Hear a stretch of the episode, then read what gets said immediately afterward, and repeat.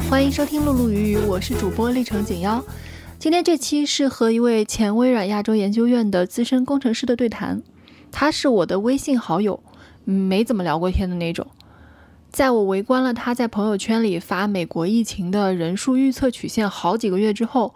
决定邀请他来一次视频聊天。除了预测美国 COVID-19 的确诊人数，他也经常发一些非常 geek 的内容，比如说弹道导弹类亚轨道飞行器，用 GoPro 和浮标 DIY 一个可视化的抓螃蟹的笼子等等，很有意思，而且和我熟知的领域基本上没什么重合点。所以我很好奇，也问了很多小白的问题。这期我们聊了他如何成为一个计算机图形图像工程师。我十岁开始学编程，从那个时候开始，我就一直知道说自己以后肯定是做计算机方面的。他高效的学习和思维方式，建立一个自己的关于知识的一个谱系，通过逻辑的方式来在这个谱系里面游走。这种方式，我可以把各个不同行业。各个不同领域的知识都放到这个图谱里面来，揭秘了一些微软的小故事和他在微软工作的体验。现在其实 Windows 十一已经有这个东西了，但我那个时候其实是一三年、一四年的时候，已经做到基本上完好的程度了。但是项目被雪藏，雪藏一直到现在才又以另一种形式复活了。分享了美国现在的疫情数据和状态。那结果就是你在电视上、你在国内媒体上经常看到的。那个数字比我每一天朋友圈发的要多了特别多。嗯，差不多这样吧。具体可以看 show notes。前排坐稳，我们开始啦。如果你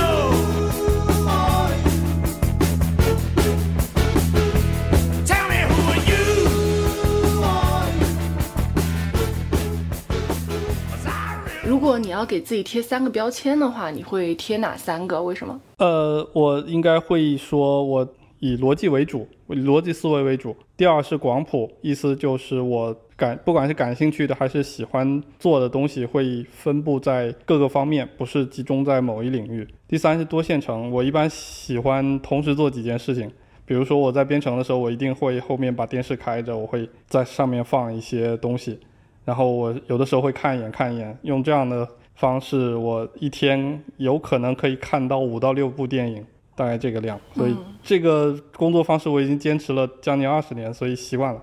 就同时做几件事情了。嗯，那你看那些电影的时候是纯当背景声，还是说你也会有一点关注里面的内容啊？我会知道剧情，就是我其实是有看的，但我不是每一眼都在看，我就剧情你这么看完以后，你问我剧情哪个地方发生了什么事情，我都能说得出来。那你同时还在工作？同时还在工作。哎，广谱这件事儿也是，呃，为什么我觉得你好像在朋友圈里面是比较有意思的一个人，所以想来采访的一个原因。对，所以你除了工作之外，是有很多别的兴趣，是吗？是的，我呃，因为一开始怎么说呢，我从很小的时候就开始，除了学习，我还有做很多别的自己喜欢做的事情。我一般从自己喜欢的角度出发，然后现在工作以后还是一样，就是我会。有某一段时间，我如果突然想起一件事情，我就有可能去试试看。比如之前我会，我想起来说，呃，如果用电来驱动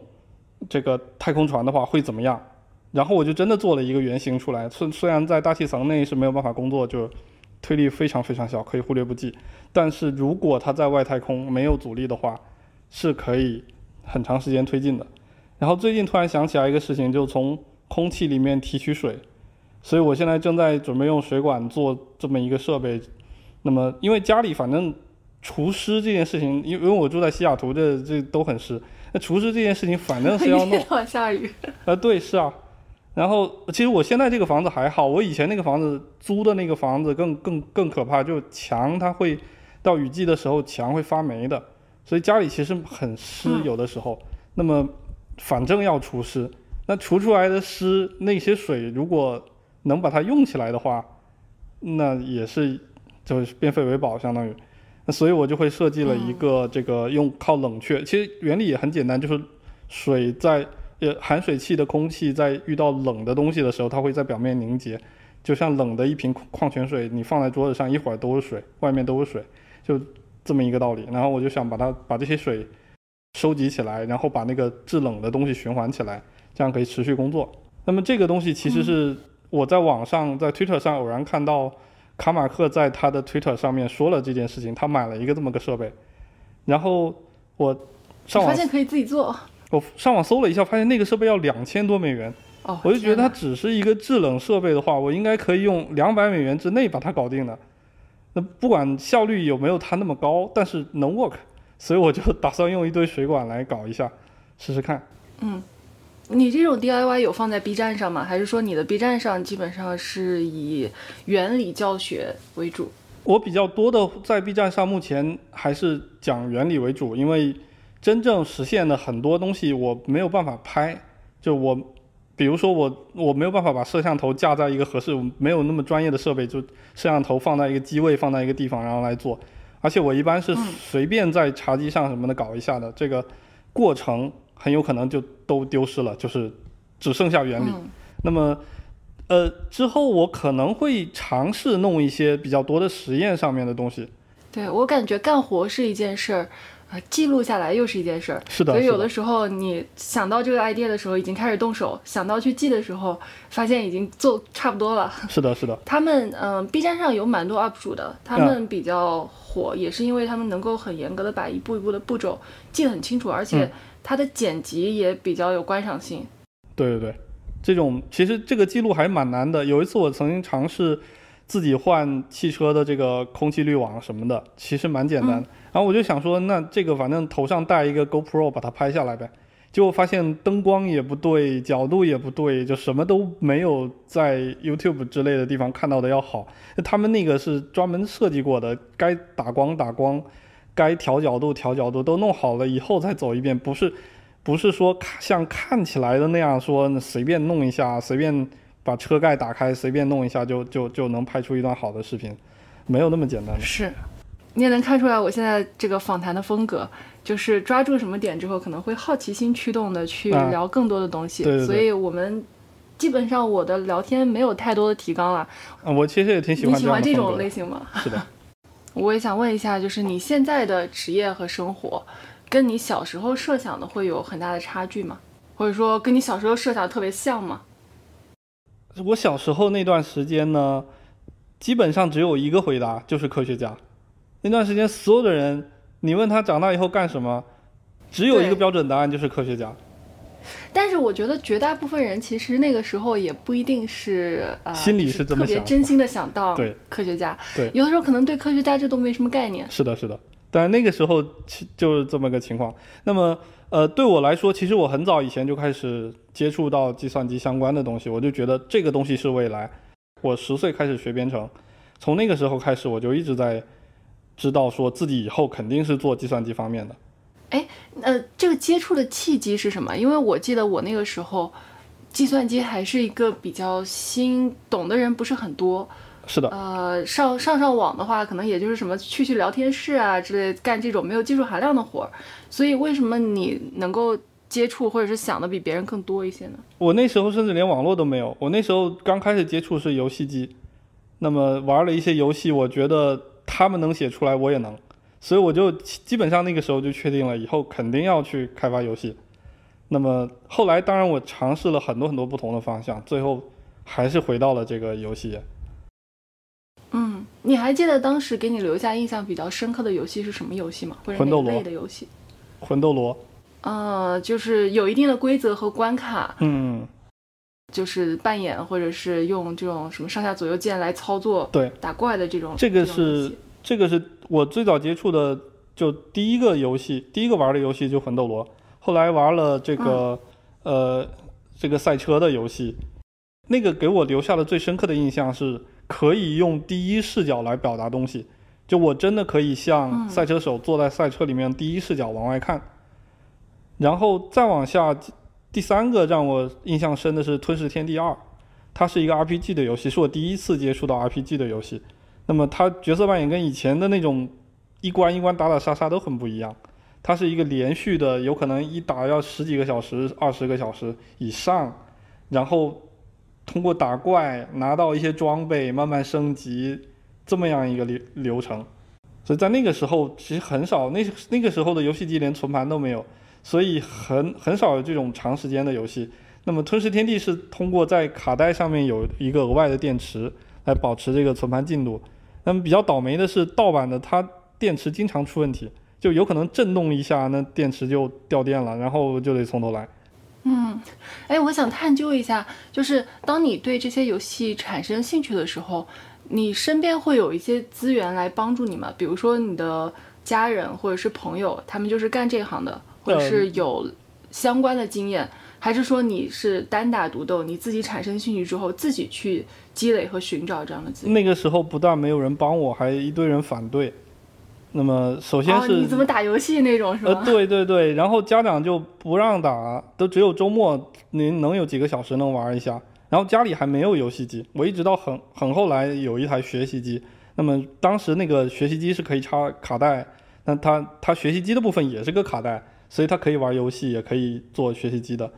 那么那个时候我才有，就是已经离我第一次玩游戏过去两两年三年了。那么在那整个期间都是我只有。每周只有很少很少的时间可以玩游戏，那么周围的人都说你这个不务正业，或者是嗯，这个东西呃以后没有以后不可能以此为职业之类的事情。当对当时可能大家还没有太看清楚这里是有职业发展这条路可以走的，啊，就会觉得你只是贪玩而已。但你这种对对游戏有自己的想法。或者是，呃，甚至是树立了之后自己要做游戏这样的信念，和普通的贪玩又不太一样。因为我我也刚生了宝宝嘛，所以我在想，恭喜恭喜！如果我是父母的话，我怎么去辨别我的小孩到底是哪一种？你觉得这个是能分辨出来的吗？其实贪玩也无所谓啊，就有可能很多东西就玩出来的。比如说我之前看那个一个呃很长时间持续了很长时间的纪录片叫《留言终结者》。它那里面其实很多就是想起来一个好玩的东西，就去测试一下它到底是不是对的，那最后就成为他们的一个职业，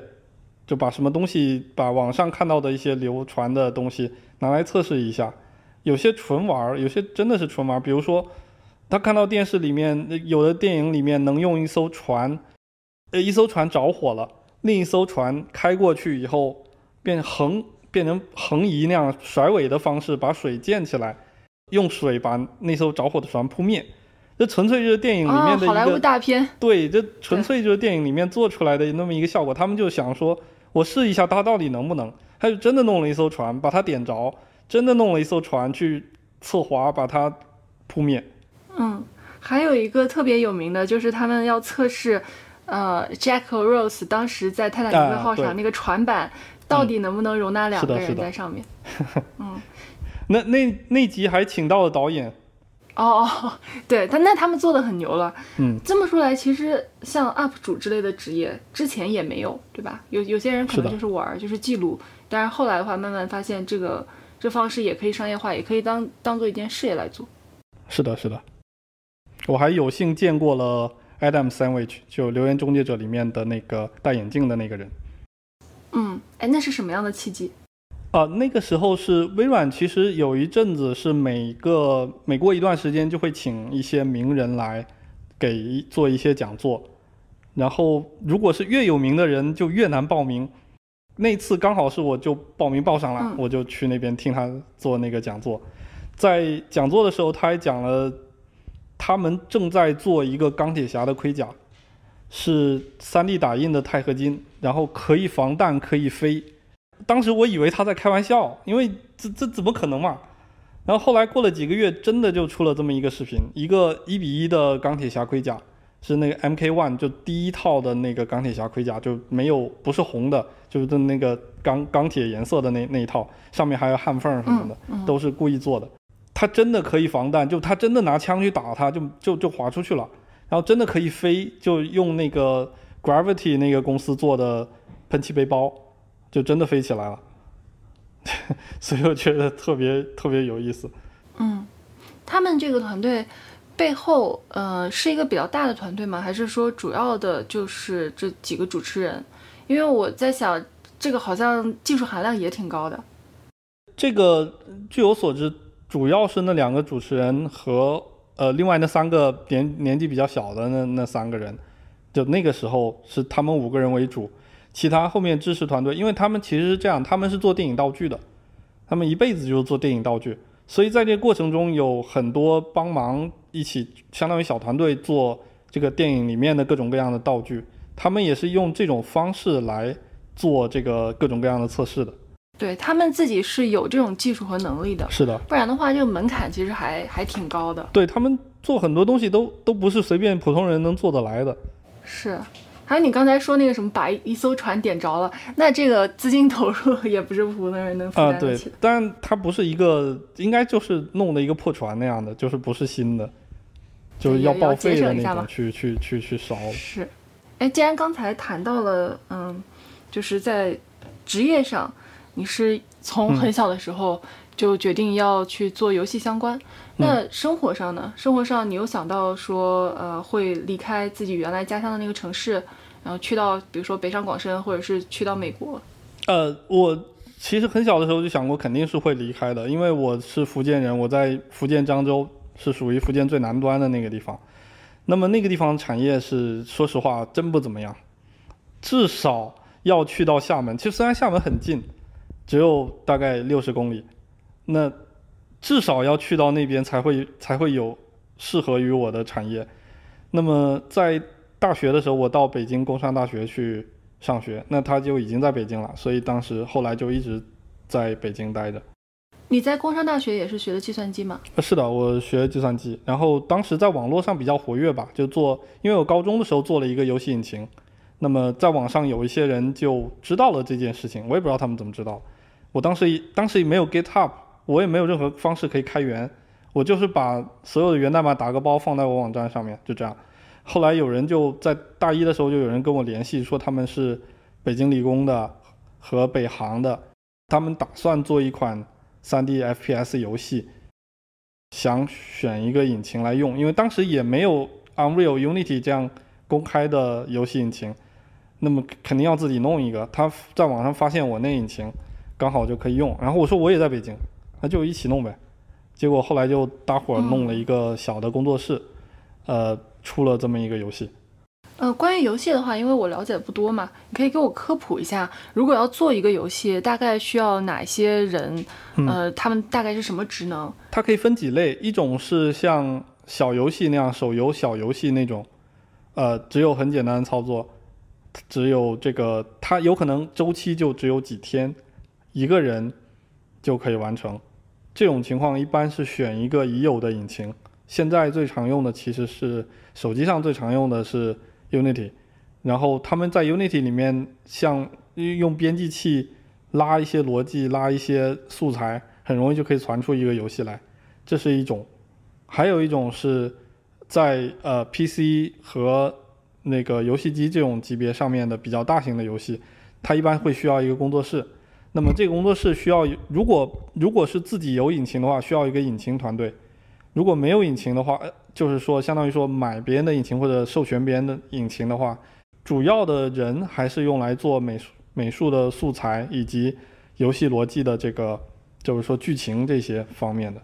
呃，应该还有一些人去做，比如说像数值设计之类的角色。对这些呃数值设计这些就含在游戏逻辑那那部分的人里面，就他是负责做这个游戏本身是什么的啊，然后底下游戏引擎是负责怎么做。游戏引擎的存在，呃，我可以理解成它就像真实世界里的一些物理原理吗？是一个很底层的东西吗？呃，它是负责把你打算做的事情真正的做出来。比如说，我打算在屏幕上画一个立方体，你并不需要他知道它是怎么画，你就说我要画一个立方体，然后游戏你告诉游戏引擎我要画一个立方体，在屏幕上的哪个地方，然后引擎就用它自己的方式把这个立方体画出来。那你说我要改成红色的，他就把它弄成红色的，就他负责怎么做，然后你告诉游戏游戏引擎要做什么。大概是这么一个分工。嗯，就是游戏界的就工程师那一趴。呃，上面的写游戏逻辑的也有工程师，也也也很多是工程师，但现在也遇到一些奇葩的团队，就他们的游戏逻辑是 Excel 的，你在 Excel 里面搞一堆数值，搞一堆公式，然后你把那个结果扔到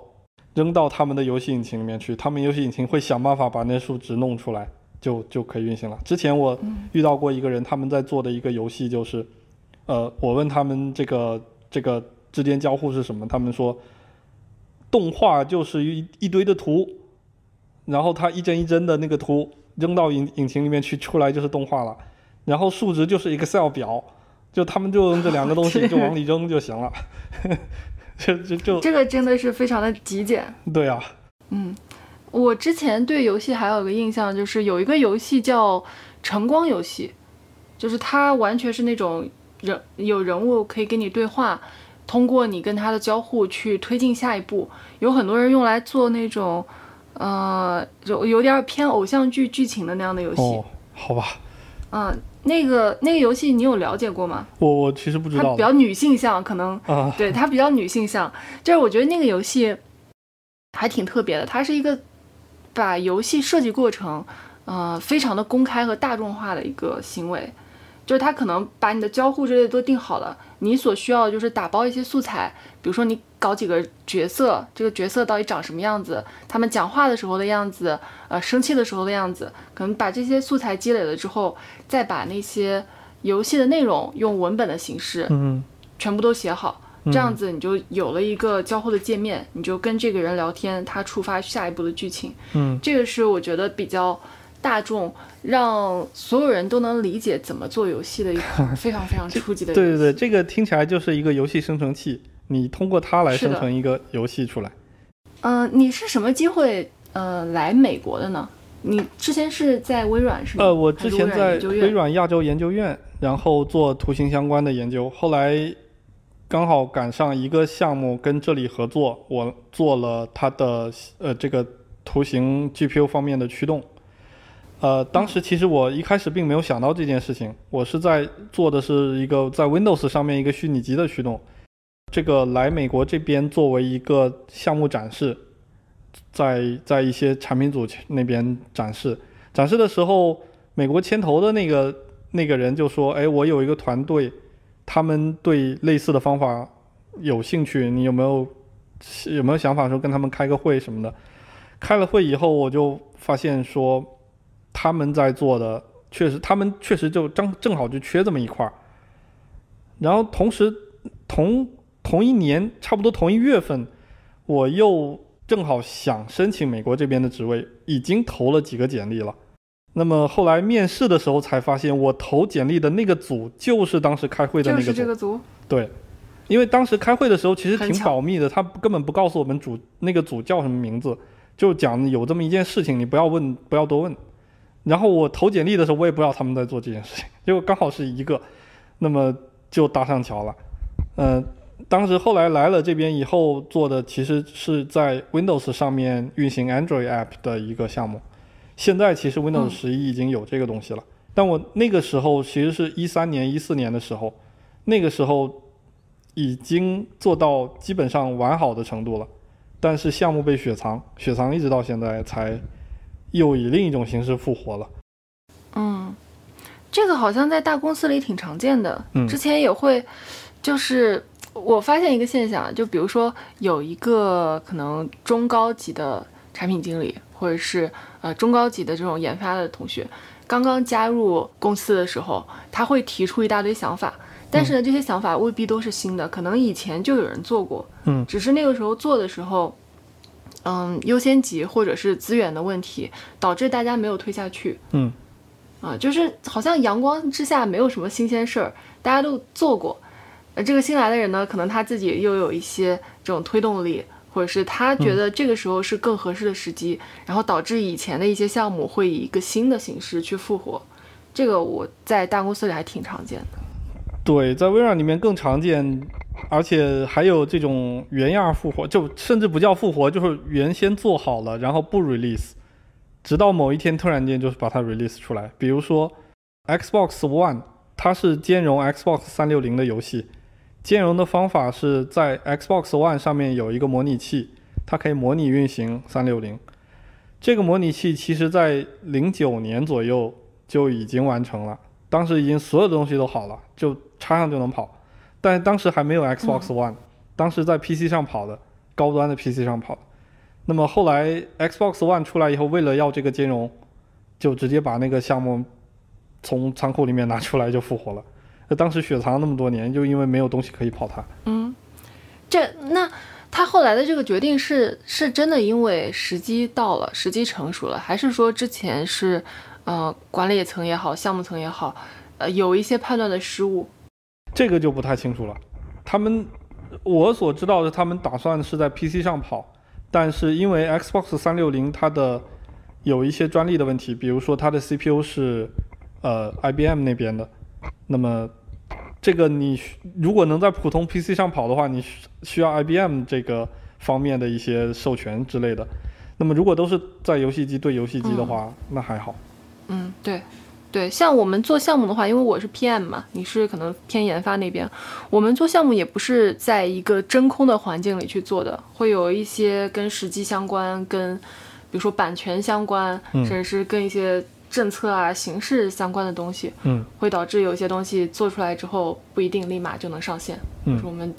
呃故意决定让它不上线，让它压一压，嗯，也是存在的。我记得我之前好像听过一个播客，他讲的是微软之前为什么要做游戏这一块儿，这个是不是时间有点久了？应该应该你那个时候还没有加入微软是吧？你有了解很？有可能没没有，对，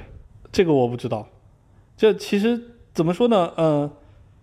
，Xbox 那块儿的话，的当时是跟任天堂那边有一些矛盾，所以才会自己来搞。嗯这个是我知道的。就当时甚至微软想收购任天堂，因为任天堂有他们的游戏的这一系列产品线，然后任天堂觉得说微软一个几十年的公司凭什么收购我们几百年的公司，瞧不起，然后就决裂了。决裂了以后，微软那帮人从日本灰溜溜的回去，回去以后就说自己搞吧，那就自己搞了一个 Xbox Original。嗯，在一个大公司能撑这么久，其实也是一个挺挺神奇的事儿。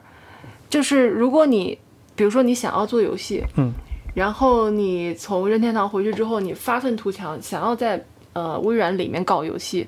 但是呢，你搞了一段时间之后，上级不一定认可你，或者说这个环境不允许你继续做下去，有可能这些人就会转换阵地，或者是因为如果你在大公司的话，猎头啊什么的资源是非常丰富的，有可能就被挖走了，对不太会在里面再停留这么长时间，直到把你这件事情做出来。所以，嗯，有信念和坚持也蛮重要的。呃，那个时候，那个呃，就是比如说任天堂这件事情，那是因为大老板被羞辱了，所以他会发愤图强来做，他让底下人也跟他一起发愤图强做，这个不是自下而上的一件事情，在微软是没有办法自下而上的，这个每一个每一个团队被分得特别特别的细，两个团队之间，两个隔壁的团队有可能就有矛盾。嗯那么这种情况下，你自下而上弄一件事情，特别特别的难，几乎是没有办法成功的。嗯，而且是不是会有发生那种重复的事情？比如说我在做一个什么项目，我隔壁的团队也在做一个类似的项目，形成这种赛马的形式，呃，非常多，非常多这样。多。就你你在做一件事情，你会发现有可能别的部门有人做类似的，或者同一部门的别的团队有人做类似的。嗯然后微软里面还有一个特别不好的风气，当然以前有人画过一张漫画，就是上面是 CEO，下面是各个部门，各个部门每个人都掏枪出来打其他部门，有这么一幅漫画。那么下下面混战是吗？呃就是各个部门之间互相是掏枪、互相打的那种心理状态，就是互相互相搞的那种状态。那么嗯它不像是一个这个公司互呃这样一起来做事情。那么到了萨提亚的这个时代，这件事情已经没有了，就是呃部门之间不会互相掏枪打，变成部门之内的组来掏枪打，把它这件事情变成隐藏起来。他的做法其实不是正确的，他不是说我把这个矛盾解决了，所以大家不掏枪打，他是把每一个部门之间的边界给移动了一下，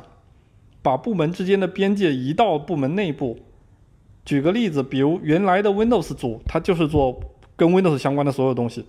嗯哼，那么有一个 HoloLens 的团队，他做的是 HoloLens 的硬件，所以这两个东西是两个部门。后来他重新划分了一下，变成 Windows 组里面一部分人挪到了 HoloLens 那边去做 HoloLens 上面的 Windows，相当于他把界限给挪了一下。那么你可以看到 Windows 和 HoloLens 互相不打了，但其实 HoloLens 团队内部 Windows 的和硬件的在互相打，但这个就变成团队内部的事情了，就变成没有人知道了。所以它只是隐藏了问题，它不是消除了问题。嗯，现在这些大部门之间的边界清晰吗？就是它重新 reorg 了之后，会发现大部门的这种矛盾比较消解了，但是在小部门中还是会有这种边界不清晰，我踩你的地盘，然后你踩我的地盘的情况。对，还是还是这不是。卷起来了吗？呃，对啊，那在这样的一个环境下，怎么还能做到就是不九九六？不是这样的，这个东西卷分为两种情况。第一种情况，呃就卷的定义就是说，那一堆人实在搞不出来什么新东西了，就开始在里面互相把东西变得超复杂，开始走各种各样的流程，开始互相侵占对方的，呃，就大家都能做同一件事情，就就搞不清楚谁来做，就互相互相搞。同样，这个定义其实有两种情况，一种是国内常见的，一件事情所有人都会做，所以就卷起来了。另一种情况是微软里面的一件事情所有人都不会做，所以都在那儿站着看，所以不用啊九九六，你就站着看就行了，你就上班时间站着看，下班了就走人，因为都不会做，你有一个会做的就把它弄死。你这个不会是能力上不会，还是说我不愿意那个不会？能力上不会，同时他不知道有这么一个事情。这这这两件事情哦结合起来是很可怕的。比如说，之前我在呃 Windows UI 的团队，他们有在我加入前的两年一直在讨论一件事情，在 Windows UI 里面加一个灯光系统，嗯，讨论了两年，没有人知道怎么做。我加入了以后，花了三个月做出来了。然后我一开始以为他们是互相卷，所以都不做，就互相不想，互相都不想做。直到有一次开会的时候，我在墙上写了一个公式，光照的最基本公式，大概是大学图形学头几节课就要上的，我就把那个公式写在黑板上。然后我老板跟我说：“哎，你为什么能不看书直接写出这个公式？”我说：“我为什么不能写出这个公式？我就做了这么多年了，这个公式还一个公式还记不住呢。”他说：“我做了十七年，我为什么没听说过这些事情？”我说：“我怎么知道你为什么做了十七年没有听说过这些事情？”那他们招人的时候，其实也会招这种跟你背景比较类似的人，为什么那些人也没有提出这个想法呢？呃，怎么说呢？微软的招人是被选过的，就是说，嗯哼，同样是大学毕业的那帮，Google 先呃 Facebook 先招了一批，Google 招了第剩下的里面的一批，然后最后才留到微软。那么剩下的很多都是挺一般的，或者就有的人有，当然有的人加入微软是因为他就喜欢，他根本就没投别人的简历。如果投了多份简历拿到多个 offer 的话，几乎不会有人选微软，因为这个 package 实在差了太多太多了。对，因为做的其实这几个公司做的内容都差不多，你你如果有一项技能的话，你在任何一个公司都可以找得到。那么如果做的事情是一样，package 只有别人的一半，那你为什么呢？你之前是在 HoloLens 有工作过是吗？嗯，是的，在 HoloLens 待了两年多。那个时候是他的呃早期的起步阶段，还是说已经做了一段时间加入的？我在去的时候，HoloLens 二还没有出，当时是 HoloLens 一的最后一阶段。呃，后来就 HoloLens 二出了，但是我没有直接做它的硬件的部分，我是做它的 OpenXR 这个标准。当时微软是加入了 OpenXR 这个组织，但是没有自己的这方面的实现，也就是说 HoloLens 其实是跑不了 OpenXR 的。那这个 OpenXR 是一个标准，如果按照这个标准来写 App 的话，它可以在所有支持 OpenXR 的设备上运行，比如说 HoloLens，比如说呃那个 Quest 这些，不管是 VR 还是 AR，只要是支持 OpenXR 都可以运行。那么当时微软加入了这个组织，当时是呃 Steam 就是 Valve，呃 Facebook 他们开始创立的，后来越来越多的加进去，Google、微软什么都加进去。呃，微软其实是最后一个加入，差不多那那一批就头一批加入那些大厂里面，它是最后一个加入的。但是是第一个有一个可以运行 OpenXR 的产品的。然后就是我在我在那时候加入了以后，花了很短的时间就把这个整个 OpenXR 符合标准的 OpenXR 实现出来，嗯，就可以在微软当时的 AR 和 VR 上面都可以执行。我挺好奇，现在在美国的话，大家对 AR、VR 的，尤其是那些头戴式设备，对他们的看法是什么？呃，对于 VR 的接受度比较高，但是基本上停留在游戏。那么由于由于疫情的原因，所以催生了一些这个在线教育，有的小孩不能去学校上课，所以用 VR 来作为这个在线授课的这么一个平台。那么呃，这个 VR 的设备流行到什么程度呢？我已经两次看到街头的流浪汉带着一个 VR 设备，抱着自己的猫在那玩儿。呃，你你这个说的 VR 是那种就是呃 Google 什么 Cardboard 的那种比较简易的 VR，还呃，不说是，是 Quest，像 Facebook 搞的那种？是 Quest。所以我比较惊讶，就是他们不知道上哪弄的 Quest，然后在街头有钱吗？不知道怎么回事，就脏兮兮的在街头躺着，啊，或者倚着墙坐着，抱着个猫，然后在里面挥来挥去，啊挥来挥去。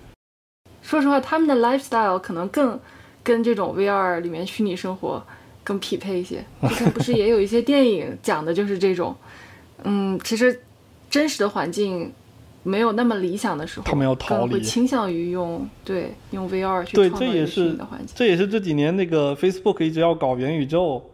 他就搞了那个 Horizon 的那个那个游戏，他在里面就弄一堆人，弄人要逃离。嗯，哎，前两天不是发了个截图出来？哎，是对，前两天 Mark 发了个截图，那个截图，哎呀我，说实话，这个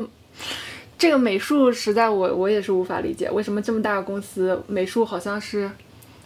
几十年前的动画片的水平？对对对，然后呃，国内其实也有在做这这样的事情的，他们也是用这样的风格。然后我问他们为什么要这样的风格，他们说是故意的，他们就想要这样的风格。复但我不？想要这样的风格，为什么要弄一堆三角形在那边晃来晃去？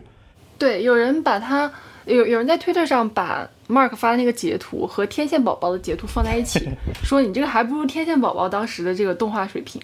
对，还其实十年前的这个 Second Life 那个游戏里面也比它强。是是，我也不是很明白为什么当初你的宣传是所有人都可以进入到一个新世界去生活，结果却是把我们降维打击了，在这种新世界里面演动画片儿。而且很多家的这个虚拟人物是半身的，就我看到就有一种恐很惧感，尴尬，对，就这这到底为什么一个半身在空中飘来飘去？这到底要干什么？嗯，因为你们在脚上下半身没有这种追踪设备嘛，呃，但是没有关系吧，你你即便弄上一个，就是就是弄上一个轮子，甚至弄上一个轮子的我都可以接受。那弄那个半身的，我就觉得很 很诡异这些事情。阿飘。对呀、阿阿飘飘啊，这是标准的阿飘。嗯，那在 AR 这一块儿呢，AR 好像还是呃微软在死磕，还有其他的公司嘛。呃，AR 这块有一个很大的问题是价格太高。然后 AR 这方面大家都知道有需求，大家都知道说对于工作就这个 To B 的用户是会有很很多帮助的，尤其是一些工厂。那么对于个人用户来说，其实很很多人就还是把它认为是一个这个基于地理信息的服务，比如说你你走到哪里能看到相关的广告之类的。真正用的话，嗯，呃，就是像 Pokemon Go，那可以用它来抓一些精灵，这个没问题啊。但是还有多少需求呢？这这真不知道。主要还是在商业用户的需求，商业用户的需求，即便是商业用户需求，都还在抱怨说这个价格实在太高了。是我之前很早之前一几年的时候玩过一次，当时给我的感觉是，呃它那个手势很炫酷，就是嗯你要捏起来，什么像花瓣一样盛嗯开那个手对势，识别也还挺灵敏的，对，比我后来试过的一些 AR 的设备明显是要高高不少档次的。嗯，但依然会觉得它会有点受限，尤其是我当时在上面玩了一个游戏，呃，有点像那种外星什么入侵呃，那边会爬来一些什么蜘蛛啊，呃，那上面只有一呃外个游戏，星生物啊，那个哦，就就那一个游戏，只有一个游戏，多少年了，只有有印象在玩那个的时候，第一次玩的时候还挺惊艳的，但是后来它嗯。当那个、比如说这些 UI 出来的时候，我才发现就有点像看一个什么十几十年前的这个电视机的感觉，非常是的小。是的，而且那个游戏很大程度上也是利用了这一点，就你看不到的地方它就是没有，所以你会突然，被冒出来一个东西吓到，就是因为突然出现在视野里面了，而不是如果正常情况下你可以看它慢慢爬爬爬爬爬爬过来，但是那么小的视角，你就它就突然出现了，那个是那个游戏就是利用了这一个小视角的特点。那么其实整条路有可能都是在一个错误的方向上行走，因为一直 Hololens 一直想解决的一个问题，就是把虚拟的物体和真实的物体，把真实就真实是直接能看到的，把这两个东西能拼起来。为了这个拼起来这件事情，他花了非常非常多的成本，非常非常多的人力物力。有可能我们回过头来，再过十几年，回过头来再看现在，根本就不用这么做。呃，另外一条路子，就像 Oculus 的下一代会做的事情，以及苹果预测苹果有可能第一个 AR 设备要做的方法，就是用摄像头把外面的拍了，传到一个 VR 设备上，这样所有的东西都是虚拟的，你想怎么对齐怎么对齐，你想怎么搭怎么搭，那就可以用一个 VR 很便宜的 VR 设备，加上几个摄像头，用这种方式就把这个 AR 给搭起来了。唯一需要解决的问题。是延迟，就外面拍的如何更快的把它显示到里面来，因为人眼其实嗯，对于这个延迟很敏感，就你你手你是觉得自己的手这么挥过去了，但你看到你的手是晚一步才会过去，你会觉得很不舒服。很晕的，对很晕。这个延迟目就是在前几年的是可以做到十几毫秒，但是十几毫秒人还是可以感觉得到的，非常明显的感觉得到。就现在的 Oculus 的那个黑白的那个 AR。它只能用黑白摄像头把外面透进来，它也是十毫秒左右的延迟，也能明显感觉到。但有一些研究工作可以把这个延迟降到一毫秒，那就已经感觉不到了。如果有这个东西的话，嗯，我们就可以用一个很便宜的 VR 设备做 AR，同时它可以在 VR、AR 之间切换，同时它可以做同屏幕的百分之多少是 VR，百分之多少是 AR，就是一个透明度的切换。那么能做这件事情的话，这是一个新的。新的种类的设备，它就已经不是 VR 或者 AR，它是一个 merge 的一个情况，是 mix 真正的 mix reality，它是把两种情况 merge 在一起了。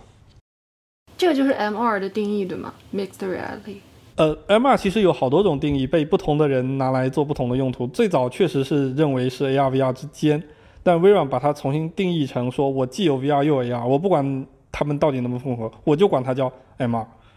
然后这个反正 嗯，大家爱怎么叫怎么叫吧。就像现在元宇宙，大家各有各的叫法，所有人都说自己是元宇宙，其实都不是，就爱怎么叫怎么叫法，无所谓了。对，有一个名字和这个实体，它每个人都有对名字的一种解释。嗯，是的。对了，我记得当时对你的呃印象比较深，是你每天在朋友圈里面发那个 COVID nineteen，嗯，今天和明天大概预测的这个数值有一张表，嗯，能。跟我简单介绍一下，就是当时为什么想要做这个，以及做的过程中发生了什么吗？我其实是国内疫情发生的时候，我当时就看到有人在做类似的事情，他训练了一个模型，用 AI 的方式来预测第二天会就接下去一段时间会怎么样，会给出一个图，通过那个图你可以大概知道说疫情在什么时候会变好。接着美国这边就出现疫情了，是二零二零年三月份出现的。我就说，他如果用 AI 能劝出一个模型来，我不用 AI，我我我手工的，我把自己认为的一个曲线去 fit，我总是可以弄出一个类似的东西来。所以我就当时是从三月份开始收集数据，就有美国出出现疫情的时候，我就开始收集数据，把每一个数据放到 Excel 里面去。其实所有的都是在 Excel 里面做的。那么一开始我用的方法其实不是现在的，一开始我用的方法是，呃，用一个。那个用韩国的模型，因为韩国其实是比中国晚一些，但比美国早一些，所以我打算，我我的想法是说他们的曲线会长得很像，所以我就把韩国的那个曲线套到美国的这个曲线来，那把它拉伸一下，放缩一下，可以大概的对上，但是韩国很快就结束了，美国就一直没有结束，所以就变成说，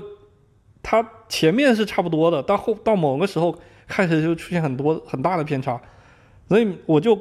只能改了一种方式，就是改成我用金融里面常用的移动平均线这个做法，我就把前面几天平均起来，它就变成一条比较平滑的线。然后这条平滑的线，我就比较容易知道接下去的趋势是怎么样。比如它如果往下走了，那我就认为接下去一段时间都会一直往下走。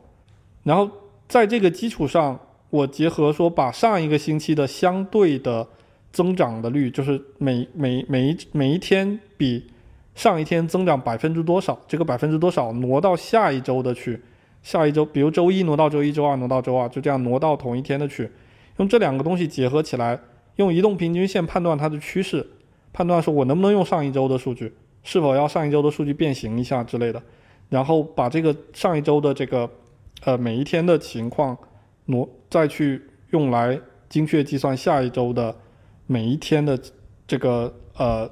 呃，新增和累计，通过这样来预测，目前为止都挺准，一直保持在呃误差一直在百分之零点一以下，比之前看到的任何一个模型都要准。当然，这也跟美国的这个这个呃累计特别特别多有关系，呃，数据量大，所以比较好统计。嗯，当时做这个预测的时候有什么坑吗？呃，其实还好。一开始其实主要最大的困难是在于数据数据不好来，因为美国不像中国有个卫健委，他每天都会公布这个那个。那么美国的话是相当于它有个卫生部门，每个州有自己的卫生部门，然后每个每个州卫生部门自己可以决定说今天公布或者今天不公布，或者一个星期公布一次，有的两个星期公布一次。然后你就会发现每天的同一个时刻。到所有的卫生部门上扒数据，扒下来，有的跟昨天的不一样，就有的已经更新了；有的跟昨天的一样，它没更新。那有的就好几天它都没更新，就都是不统一的。数据源都不靠谱。对，所以，所以我我每一天差不多属于必须要用人工的方式去访问五十个州的卫生部的网站，把它的数据人肉看看出来，它到底是不是上一昨天的。因为不靠谱到什么程度，有的他把前天的放过来，所以你看到的是一个下降的，但它不可能下降，因为累积这个东西就是一直在涨的，你最多就是不涨，你不可能下降。他有的时候就搞错了，就把把前天的弄过来，还有更离谱的，就是把累积填到新增去，然后直接就翻倍了，因为他就就搞错了。还有还有各种各样奇奇怪怪的事情，就是就是让你必须要用。用人的智能去判断这个数据靠不靠谱，然后再填进去，没有没有办法说自动的方式，自动方式弄出来就一一团糟，根本没有办法用，就只能猜它到底对不对。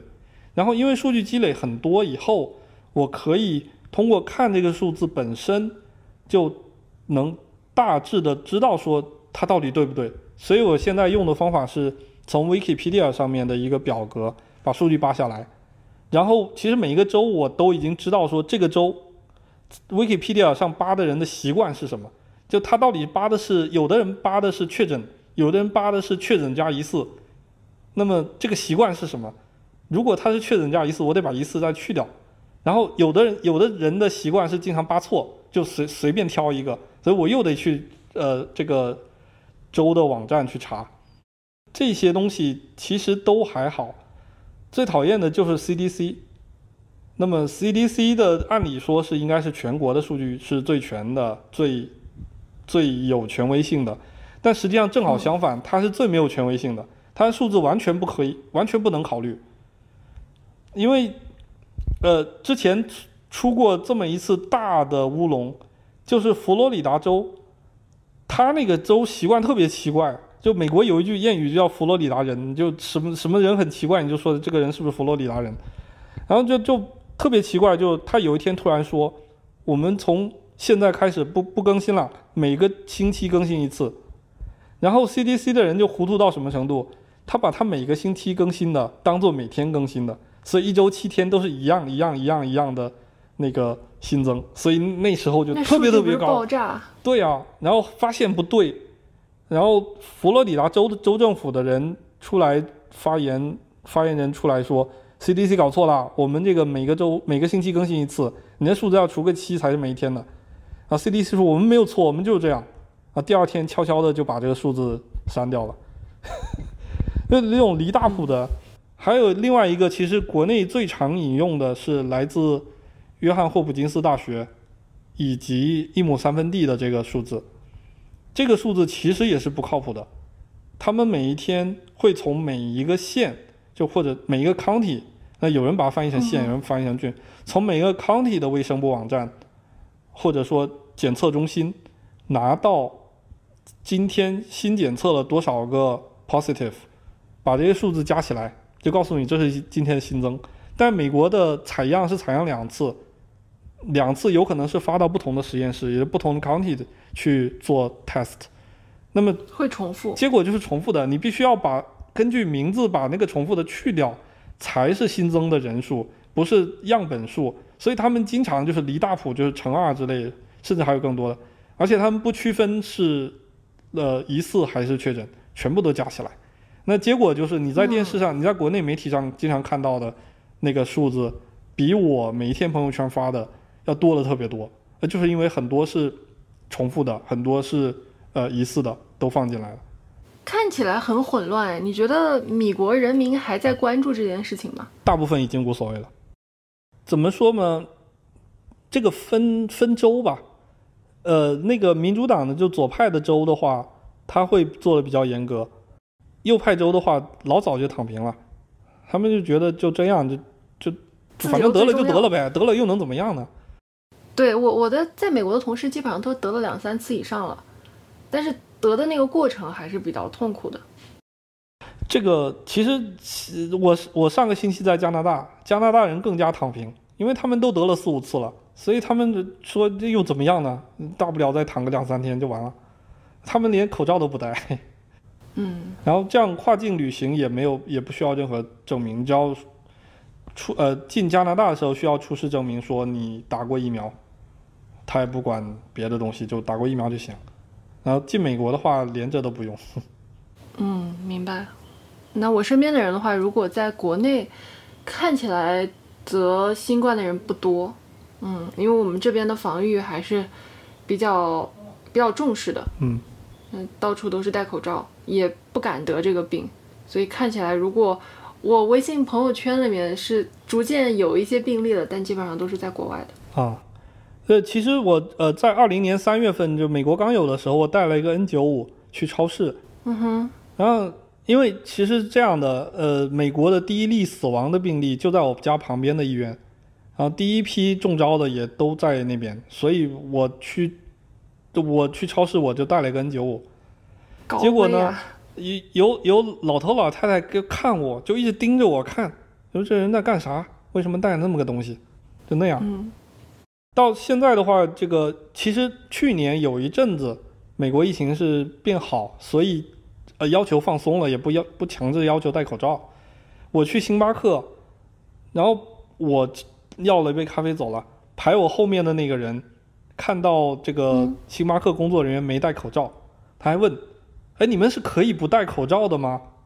嗯，那工作人员说：“我们要求嗯不是必须戴口罩。”他说：“你做我咖啡的时候能戴上口罩吗？”他说：“我没有口罩。”还有一次遇到我之前手受过伤，然后去去，因为每个一两个星期就得每个星期都得去一趟医院去治疗，然后遇到这么一个情况，就有一个人他那医医院他要求要戴口罩，有一个人他就是不戴口罩，他说他自己有 PTSD，他就不能戴口罩，然后工作人员就说：“你不能戴口罩就不能进去。”他说：“我就。”我就是这个心理问题，我就不能戴口罩啊！就在门口一直吵，一直吵，一直吵，哎，这是那种口罩幽闭综合症。那最后结束结结果是什么？结果他就走了，他就没没没去医院，就没进没进去。对，嗯，那医院管的还挺严的。啊，医院他那个人流量大，然后再加上就是就是医院那样的情况，他就必须要搞一下。是是这个这个问题，我们再往下。说的话可能就这集就没有办法播出了，我们切换一下话题吧。嗯嗯，对我之前看到你在 B 站上发了一些内容，现在大概做到第几期了？从什么时候开始？我现在有一期新的一期已经基本完成，我还要稍微再再 proofreading 一下，可能一两天就会发。关于破坏式创新，又做了呃新的一期，然后这个系列可能很快在一两期就会完结。那么中间我可能会插一期关于我上个星期在呃 SIGGRAPH 那个大会上看到的 Facebook 的一个设备是 HDR 的 VR headset 啊，我觉得那个设备体验上蛮有意思的，但是完全是走错路线了，所以我打算解析一下这个设备，所以在这一系列里面会中间插一期这个。嗯，后面计划其实我还有很多内容，呃，在我的列表里面要一点一点往外放。我记得刚开始看了你之前的几期，以科普和原理为主，是吗？对，对，主要还是、嗯，怎么怎么会呃想到先、先去做这方面的呢？呃，我其实是因为我那些内容都比较我自己比较了解，我觉得我自己比较了解，但是我是觉得如果我真的了解的话，我应该是说给别人听，能让别人明白，这才叫了解。所以我就试图用这种方式来验证一下自己是不是真的懂。那么之前关于之前其实这个内容比较比较散，有关于这个就数学和物理的，那么有关于航空引擎这方面的，那么后来做了一期，做了一个关于 GPU 的系列，因为这是我的本行，我做了一个关于 GPU 的系列，好像看的人还蛮多，就是接受度还蛮高的，所以接下去可能会比较结合吧，就是结合自己的本行和一些其他方面的科普和一些实验。你在上学的时候算是偏科的吗？你的是的呃就是比如说语文、英语之类的，大概是什么样子的状态？我语文不怎么样，我英语还行，那么数学、物理好，化学不怎么样。但我们那时候就考三加二，我们没有没有生物、地理这些不考，但那那几科我都很好，但是不考。嗯嗯，还有什么呀？还有还有政治，啊，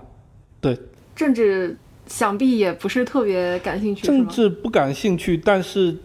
他只要背就行嘛，所以也还好嘛。而且我爸是政治老师，我所以哦，这样子，对，所以我我如果考差的话，我都分数还没出来，我就已经先被揍了，所以 不能太差。那突然有点理解为什么家里人不让你玩游戏了，可能对对这方面还比较陌生。嗯当时我住在这个呃，我我家是我爸妈都是老师，所以我住在教师宿舍那里面，呃，周围也都是老师，嗯都是都是教过我的，所以有什么事情，那你妈妈是什么学科的呀？我妈是教英语的是文科还是理科？啊，他们都是文科的。那那你的天赋是你自己感觉是天生的呢，还是后天努力的呀？呃，怎么说呢，都有吧。天生的话，就是我很据我据我妈说，我很小的时候